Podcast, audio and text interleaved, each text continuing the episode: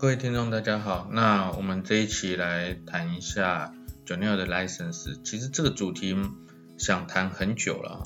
那刚好在最近的呃 j o n e l 原厂 Axel Ruben 的第六十一集，他也提到了 license 的部分。所谓的 license，当然是我们在管控 j o n e l 的运行过程中所需要用到的必要资源。j o n e l license 目前区分为两类、三种。那哪两类？当然是属于编译时的所使用到的 license，跟运行的时候所使用到的 license。那为什么我们讲会有三种？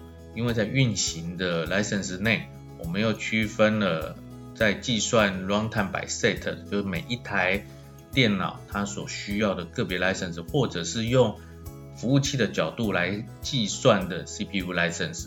所以在运行的会有两类啊，会有两种来做计算。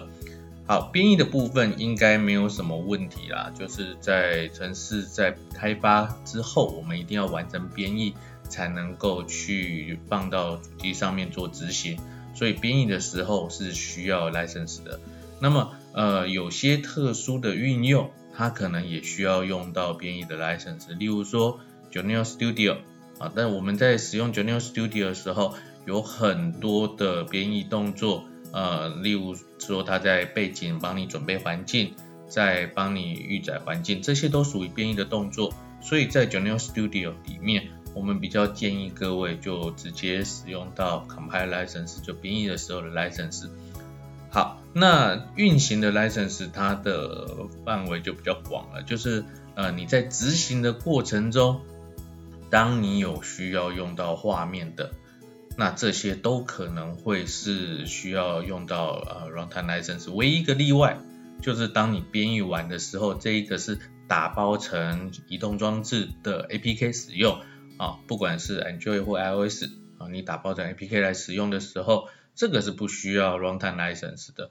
那除此之外，只要你开启画面就会需要。虽然说是开启画面啊，但是您的开启画面的动作并不仅限于 Open Window 或 Open Phone，而是说在相关的指令上面，只要你踩到，都可能会需要用到 License。所以在这边在开发撰写的时候，一定要特别小心。举例来讲，我们可能会用到 Message，很多同学会把 Message 或 Arrow 这样子的指令当做是它只是纯粹显示资料用的。啊，你会想说，哎，它跟 display 大概是一样的吧？事实上是不一样的。当你使用到 message 的时候，它是需要扣 license 的。那么我们有时候会用到所谓的 inter disrupt，在一些 option 的内容时用到的。那你想说，哎，我先设定上应该没有差别吧？不，当你设定的时候，这些指令也是扣 license 的。所以我们反过头来讲，当你使要需要使用到所谓的 web 服务的时候，啊，不管是走未来制作成 API，或者是传统的 Web Service 上面，我们都需要特别小心的，不要用到这一些的指令，啊，以免它扣到 License。好，那另外一个在 License 上面有蛮多人会会混淆的，就是说，呃 j o n 它有提供所谓的 License Server 啊，License Manager 这样子的产品。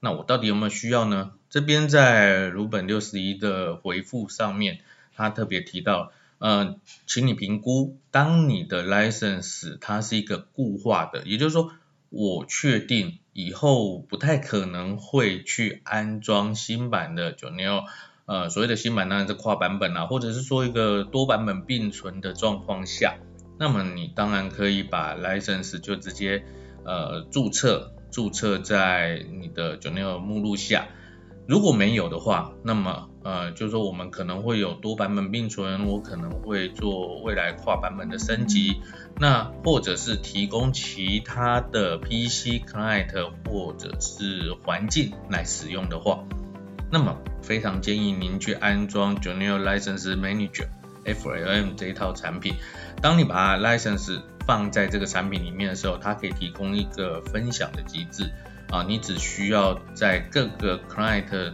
或者是 j o u r n a l 的目录上面做好注册，我们就可以去做使用，就可以做调用，而不需要去做麻烦的 license 切分。好，那另外有几件跟 license 有相关的要注意的是在 CPU 的 license 上面。呃，我们一般来讲 CPU license 应该是跟硬体服务器上面的 CPU 个数是一样的。也就是说，当我们今天是八核心的时候，你可以利用 FGWRT A 空格 CPU 来看一下，我现在购买的 CPU license 是不是合规，是不是完整。那如果说，哎，我今天实体上是八颗 CPU，可是我只购买两个 CPU license，可以吗？可以的，它是可以使用的。它是可以使用的，但是这个状况下，我们称作为不满足使用。当我不满足使用的时候，我的 CPU license 会降格，降格成为 runtime license。那这时候的折算方式就是一个 CPU 的 run，一个 CPU 的呃呃个数会折算成一百 U 的 runtime 啊，一百 U 的 runtime。那这时候可能各位就要评估一下，哎，我这个。服务器所负担的并发数量，并发数量会不会超过？呃，例如说我四核心的四百 U，我会不会超过四百 U？呃，我如果只买二，那我会不会超过两百 U？如果会，那请你补足啊，补足到满的 CPU license 的状态，这样子才能发挥整个服务器的最大服务价值。好。